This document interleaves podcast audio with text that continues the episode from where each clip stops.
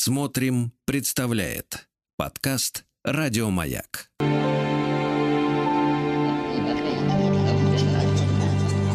Объектив 22. Объектив 22 – это исключительно субъективный взгляд на кинематограф с опорой на исторические события. Я Евгений Стаховский и, в общем, притащил вам очередной набор фильмов, которые, ну, например, можно посмотреть на этой неделе или когда-нибудь э, потом. На что будем сегодня опираться? 17 января у меня на календаре, и я не смог пройти мимо даты, с которой вообще довольно часто ассоциируется этот день, тем более, что произошло сразу несколько э, событий, ну, таких два основных – практически одинаковых, и они носят практически одинаковое название «Наводнение святого Марцела». Первое произошло 17 января 1219 года, второе 17 января 1362 года. Ну, понятно, что наводнение святого Марцела они называются, потому что они произошли в день, когда поминают этого святого. Марцел I был епископом Рима, вероятно, в течение шести месяцев, это 308-309 годы, то есть, если быть точным, то день поминовения Марцела I – это 16 января. Но поскольку вот эти шторма и наводнения 16 числа только начинались, а поэтому назвали это наводнением Святого Марцела. А на 17 число пришлись, ну, в общем, все чудеса, которые там случились, поэтому 17 числа принято все это дело вспоминать. Так что, как сами понимаете, сегодня предложу вам ряд фильмов, связанных с наводнениями, с потопами, может быть, с какими-то еще стихийными бедствиями, связанными с водой. И понятно, что огромное есть количество фильмов на эту тему, но есть что-то такое местами совершенно выдающееся, местами, может быть, проходное, но, что называется, на вечерочек почему бы, почему бы и нет. В общем, давайте начинать. Ах да, вот что еще надо сказать. По моему ощущению, проблема фильмов, э, связанных с наводнениями, вообще фильмов катастроф, например, Э, которые опираются на какую-то одну тему, это проблема того, что они все, ну, более-менее однотипные. Ну, то есть мы понимаем, да, если мы снимаем фильм или если мы смотрим фильм о наводнениях, что там будет происходить? Там будет происходить наводнение. Все, больше там, в общем, ничего не происходит. Ну, понятно, что есть какие-то события, которые вертятся вокруг, но это, что называется, такая параллельная линия. Тем не менее, режиссеры мастера не устают э, соревноваться в изобретательности. И начнем мы, наверное, сегодня с э, фильма 1939 года. Но вот здесь опять же надо сказать, да, что поскольку речь идет о, во многом о фильмах, которые требуют э, серьезных спецэффектов, то чем ближе мы подходим к современности, к развитию такому серьезному спецэффектов, тем э, больше есть возможность не снимать подобное кино. Поэтому вот в стародавние, что называется, времена его было не слишком много, по крайней мере, приличных фильмов. И вот в 1939-м, наверное, это такая первая серьезная картина, рассказывающая о наводнении. Называется этот фильм «Пришли дожди». Это картина которую делала компания 20 век э, Fox. И главное, не на пустом месте. Это экранизация книги Луи Бромфилда. Режиссером выступил Кларенс э, Браун. В главных ролях там Мирна Лой, Тайрон Пауэр, Джордж Брент, э, Бренда Джойс, Найджел Брюс, Мария Успенская, между прочим, Мария Алексеевна Успенская, российская актриса, преподаватель актерского мастерства, и она была очень популярна в молодости в России, потом она жила в Соединенных Штатах, эмигрировала в Соединенные Штаты, и там уже в пожилом возрасте она стала весьма известна в голливудских картинах. В общем, «Пришли дожди», 1939 год. Это фильм, который вертится, конечно, и вокруг любовных историй, и вокруг некоего искупления, там э, есть главная героиня Эдвина. Э, помимо этого есть э, художник, который ведет довольно активный образ жизни. Все это происходит в Индии, в вымышленном городе, который называется Ранчипур. И вот, значит, этот художник Том ведет там такой какой-то богемный образ жизни. Тут вдруг приезжает его бывшая возлюбленная, которая уже успела выйти замуж. Ну, короче, начинает развиваться вот эта драматическая линия. И все бы ничего, но вдруг э, Ранчипур оказывается подвержен серьезному землетрясению, которое вызывает наводнение. После этого там начинается эпидемия холеры и, в общем, э, кошмар и ужас. Надо сказать, что снято все это очень классно. Это действительно очень хорошее кино. А, с довольно серьезным э, бюджетом. Э, использованы были, как, использовано было какое-то нечеловеческое количество реальной воды, которые там вылили на эти площадки съемочные, где все это дело снималось. Фильм был, э, ну, то есть там буквально все реально, они утопили просто все, что могли утопить, все утопили. Причем мы же понимаем, да, что это все не нарисовано, 39-й год, это все сделано по-настоящему. И в этом дополнительный кайф. И картина была номинирована тогда на 6 Оскаров Оскаров. Ну и, разумеется, победила в номинации спецэффекты и звуковые эффекты за сцены землетрясения и наводнения. И эта картина стала первым фильмом, который получил премию «Оскар» за лучшие спецэффекты. Но мы знаем, что «Оскар» сложился не сразу. По крайней мере, все номинации сложились не сразу, и по сию пору там происходят периодически те или иные изменения. И впервые награждение этой премии происходило как э, лучшие инженерные эффекты, вот так это, по-моему, называлось. И это было на первой же премии, когда выиграл фильм э, «Совершенно прекрасный крылья», который, в общем, тогда взял все, что мог взять, и стал лучшим фильмом. Э, это первая картина, получившая премию «Оскар» за лучший фильм. Потом э, в 30-е годы, то есть потом был промежуток, и только в 1938 году в картине «Порождение э, севера. Это приключенческая работа о рыбаках на Аляске. Там, значит, был Оскар за особые, за выдающиеся достижения в создании специальных фото и звуковых э, эффектов. А в 1939 году картина «Пришли дожди» получила уже Оскар именно за специальные эффекты, не за особые достижения, а именно за спецэффекты, и тогда было довольно серьезное количество, ну, то есть количество серьезных номинантов, ну, например, там были «Унесенные ветром», там был волшебник страны Оз, и там был э, американская вестерн-драма Сесилия Демиля Юнион Пасифик. Совершенно, конечно, грандиозный. Вот пришли дожди, получили первого Оскара за спецэффекты. Еще раз скажу, очень хорошая картина. Если не видели, обязательно посмотрите. И этот фильм получил ремейк. В 1955 году вышла картина «Дожди в Ранчипуре». Ну вот назвали ее теперь э, исходя из э, того места, где, собственно, происходит место действия, да, где все дело происходит в этом вымышленном Ранчипуре. Тоже картину снимала та же кинокомпания «20 век Фокс». Эм, режиссером выступил Жан Нигулеско.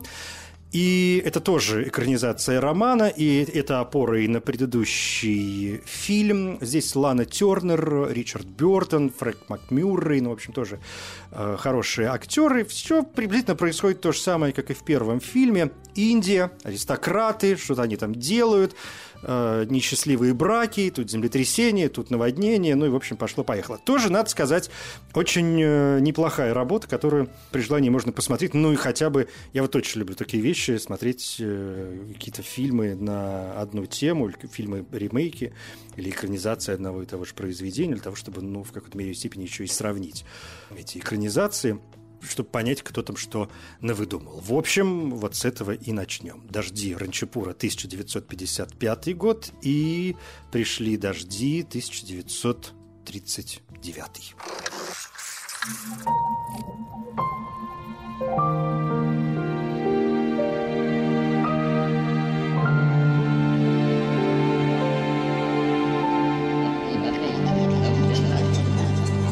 Объектив 22.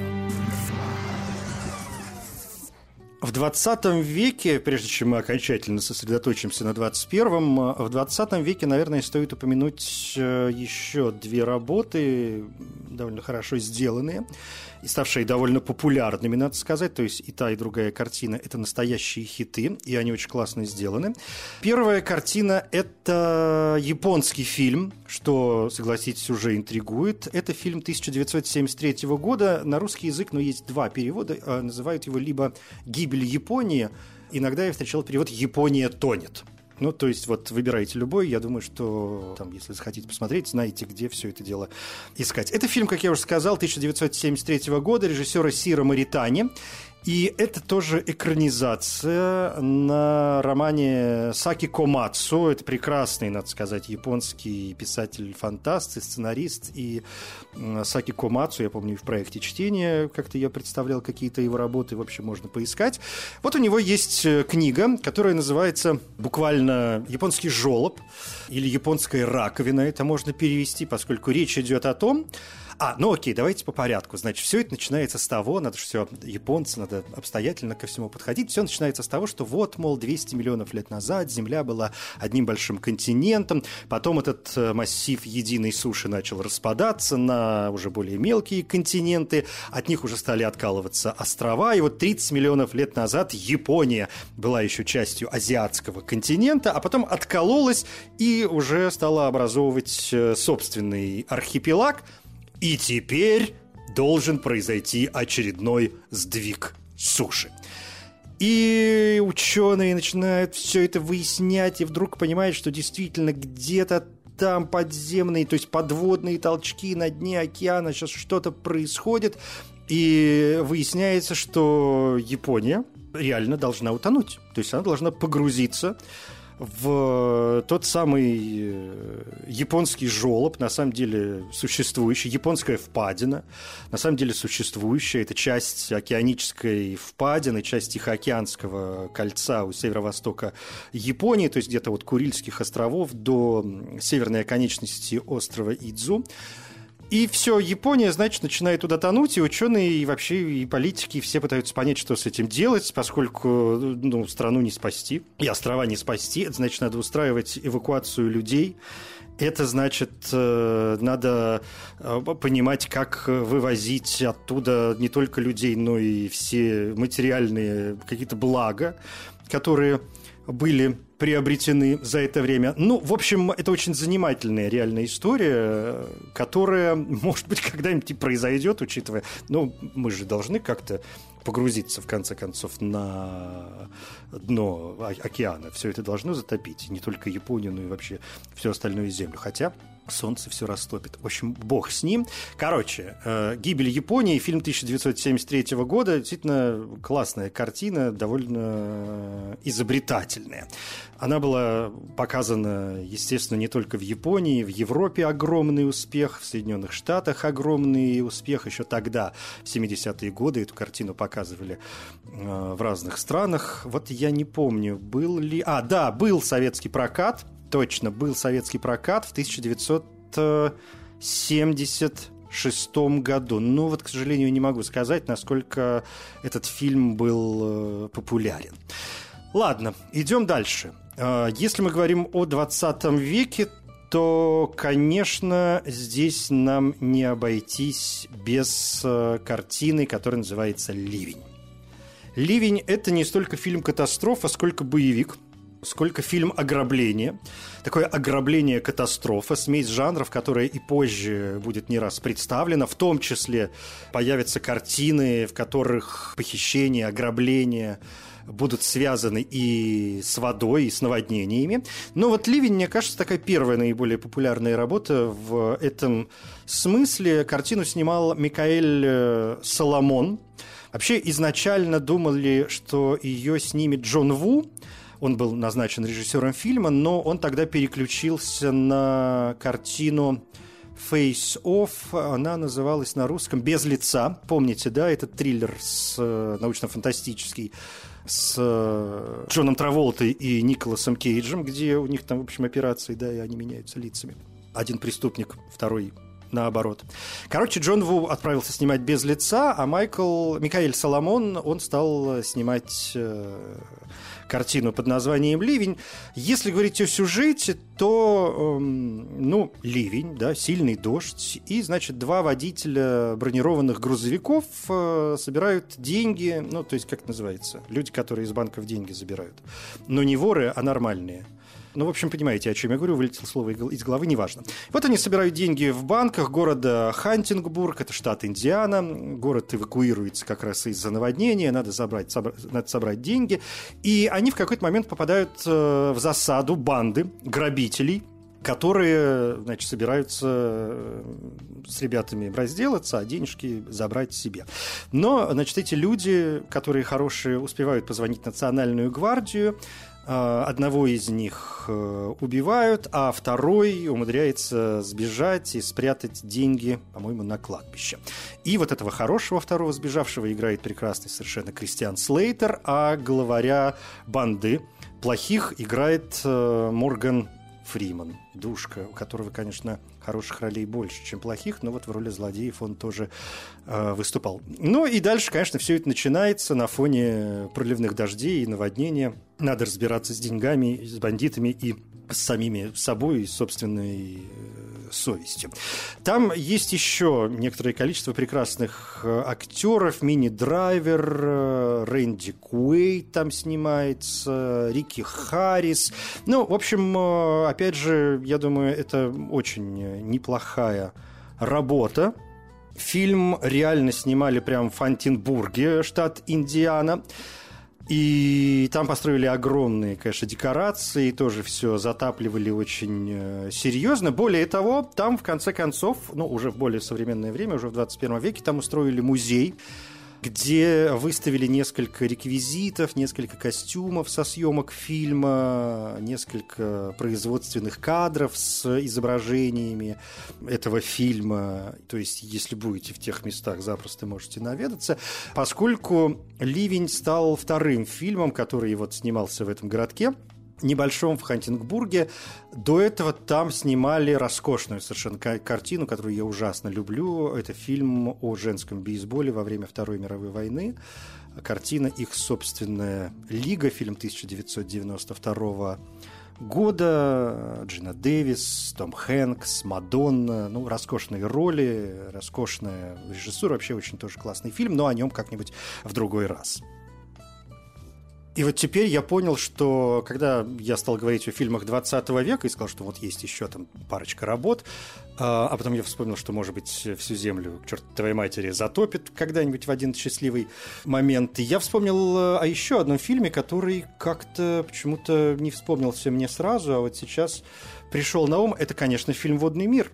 Фильм 1995 года, постапокалиптический боевик, э, который снял Кевин Рейнольдс, и в котором главную роль э, играет Кевин Костнер, он же выступает продюсером картины, которая провалилась ужасно в прокате, а, хотя «Водный мир» стал на тот момент самым дорогим фильмом, когда-либо созданным.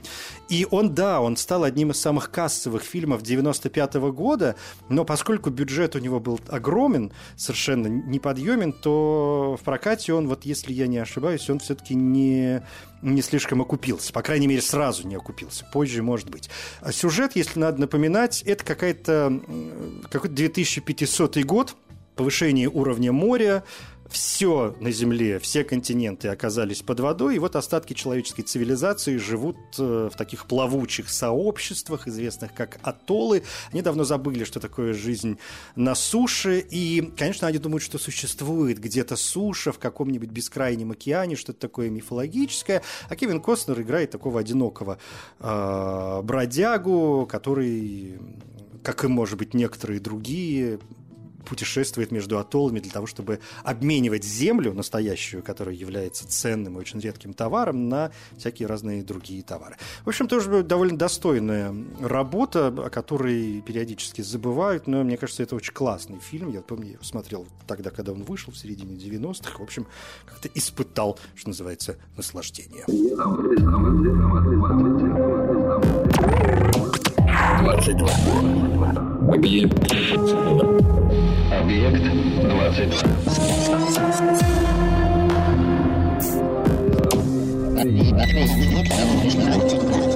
Объект 22. 22. Объект 22. На маяке.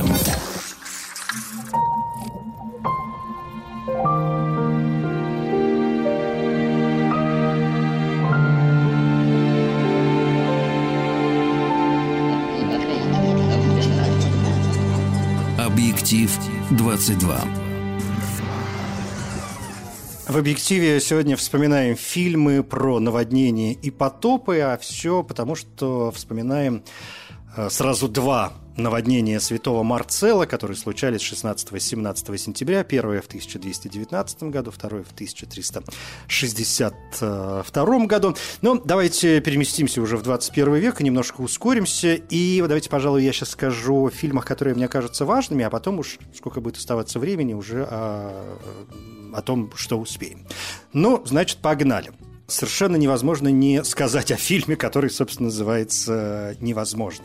Это испанский фильм, правда, англоязычный, фильм «Катастрофа» 2012 года. Совершенно роскошная картина о землетрясении, которое произошло в Индийском океане. То есть это реальные события. Землетрясение в Индийском океане, которое случилось под конец 2004 года. И это землетрясение вызвало цунами, ставшее самым смертоносным в современной истории. В картине играли э, Наоми Уотс, Юэн Макгрегор и Том Холланд.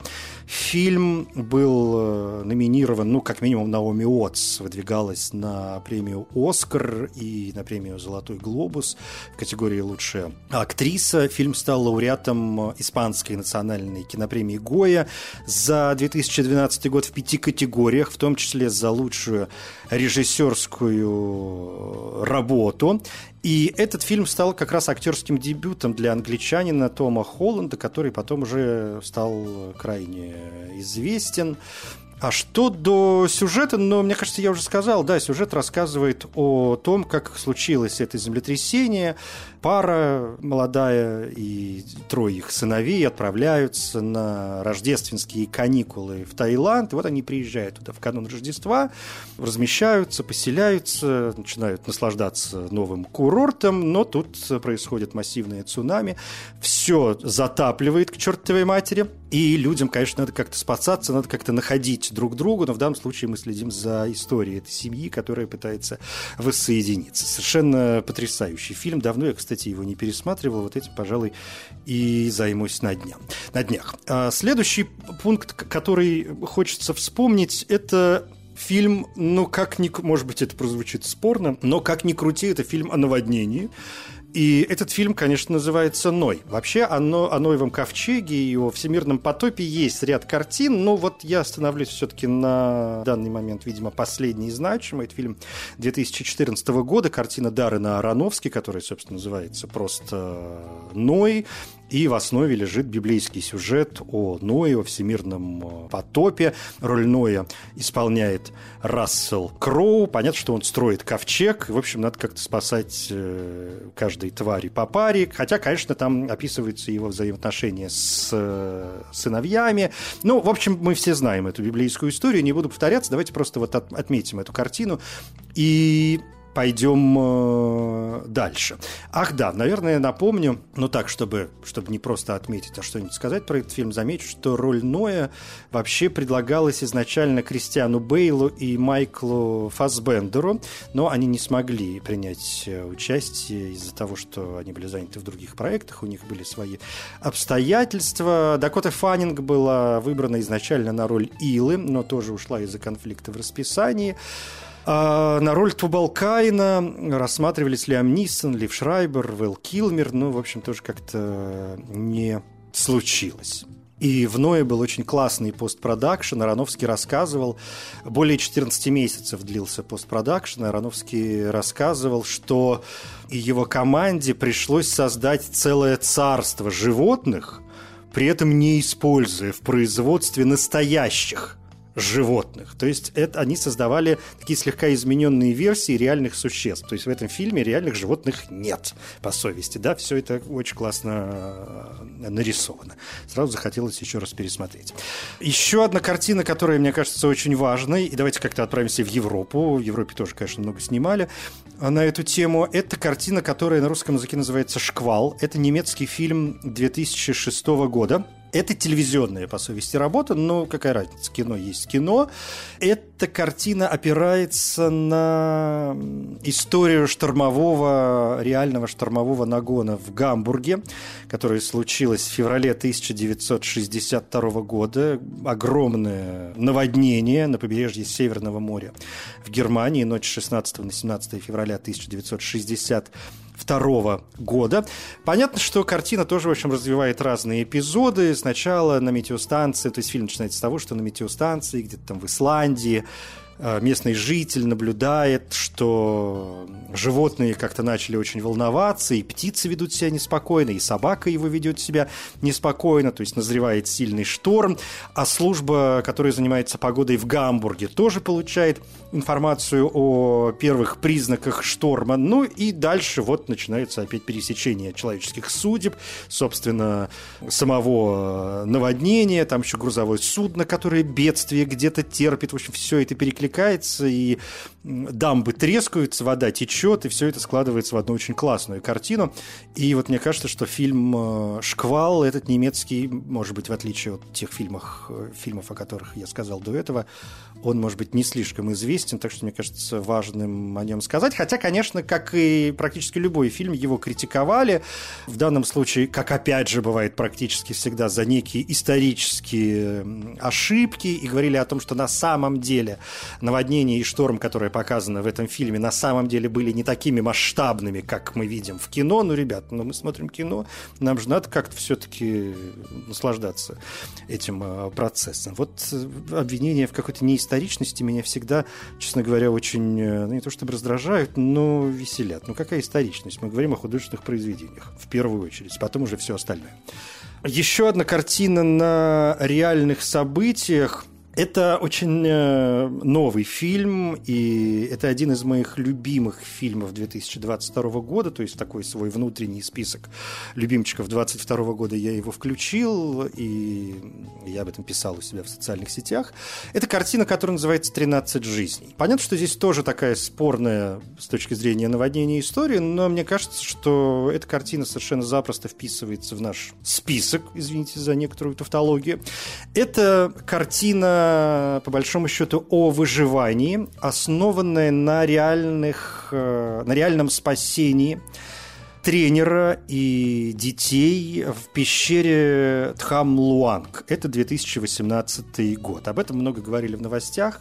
И вообще, ну, это произошло довольно-таки недавно, поэтому я не сомневаюсь, что многие из вас помнят эти события когда в июне-июле 2018 года футбольную юношескую команду их тренера спасали из пещеры Тхам-Луанг на севере Таиланда. И фильм начинается с того, как 12 мальчишек э, и, значит, тренер э, заканчивают футбольную тренировку, чтобы отправиться посмотреть эту пещеру. И тут случаются проливные дожди, которые частично затапливают пещерную систему, и они, поскольку ребята ну, углубились в пещеру, они, то есть вода блокирует выход и запирает их э, в недрах этой пещеры. Естественно, спасателям нужно придумывать, как спасать этих ребят, которые продержались там, в общем, вообще какое-то нечеловеческое количество э, времени. И фильм рассказывает о вот этой процедуре спасения картина Рона Ховарда по сценарию Уильяма Николсона, Вига Мортенсен, Колин Фаррелл, Джоэл Эдгертон, Том Бейтман. Прекрасные актеры и совершенно, мне кажется, прекрасное кино. Искренне рекомендую.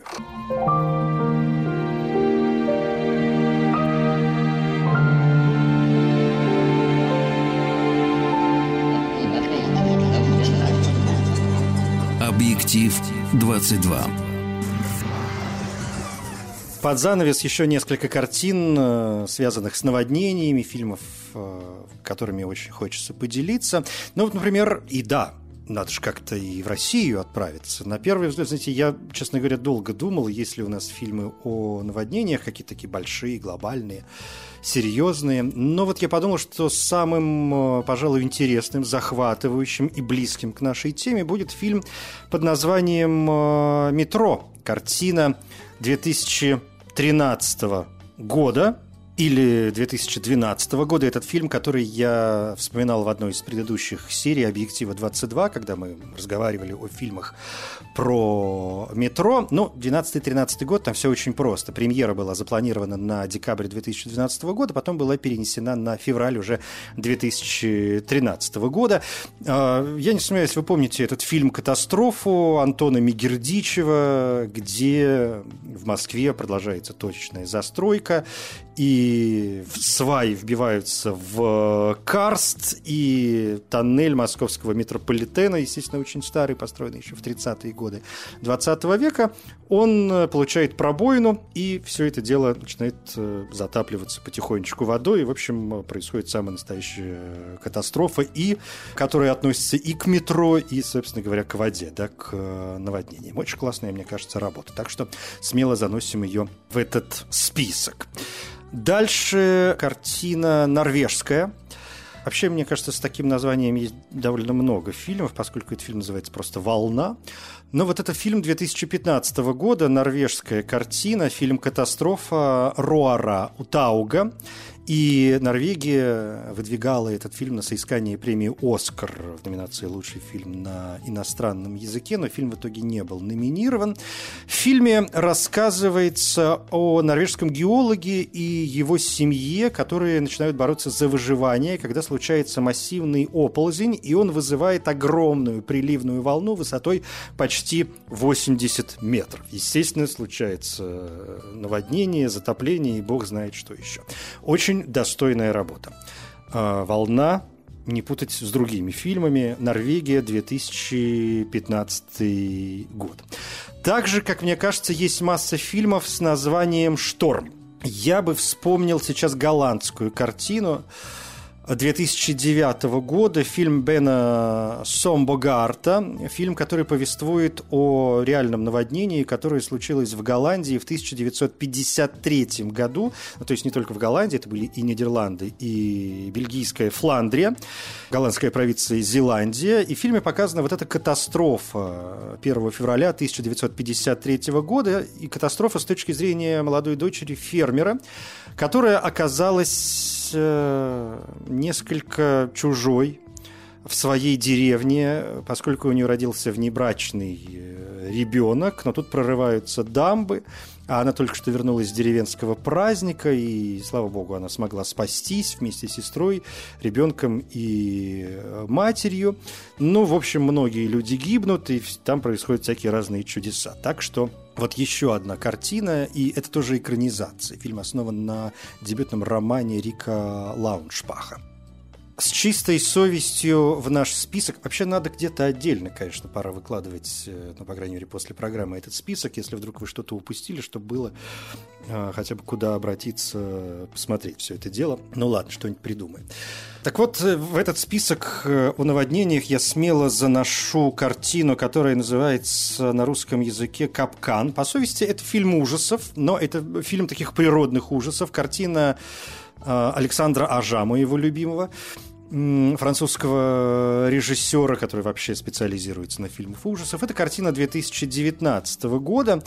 И это фильм, в котором э, дочь со своим отцом и со своей собакой оказываются в ловушке в подвале своего собственного дома во время урагана, который налетел на Флориду. И там, естественно, все затоплено, а капкан у нас случается потому, что на воле оказываются крокодилы, которые во всех этих водах перемещаются, как им вздумается. А людям они, ну, они в капкане, в своем подвале, им надо как-то оттуда выбираться. Очень визуально классно сделанная работа. Фильм снимали в Сербии, в Белграде, например, там есть сцены, которые реально снимали на складах для отгрузки контейнеров в порту Белграда, так что будете в тех краях, будете проходить мимо, можете вспоминать об этом. И, конечно, как я уже сказал, очень классные спецэффекты, нарисованные э, крокодилы. Было построено огромное, огромные резервуары с водой, семь резервуаров, из которых два были заполнены просто для того, чтобы использовать воду, которая в них э, находится, а четыре использовались для того, чтобы показать разные секции дома. Ну, в общем, серьезно ребята поработали над этим фильмом. Если вдруг пропустили, тоже искренне совершенно рекомендую. Ну и точку сегодня, наверное, надо поставить на фильме 2012 который можно впихивать куда угодно, и там рушится все на свете, поэтому и наводнения тоже приключаются.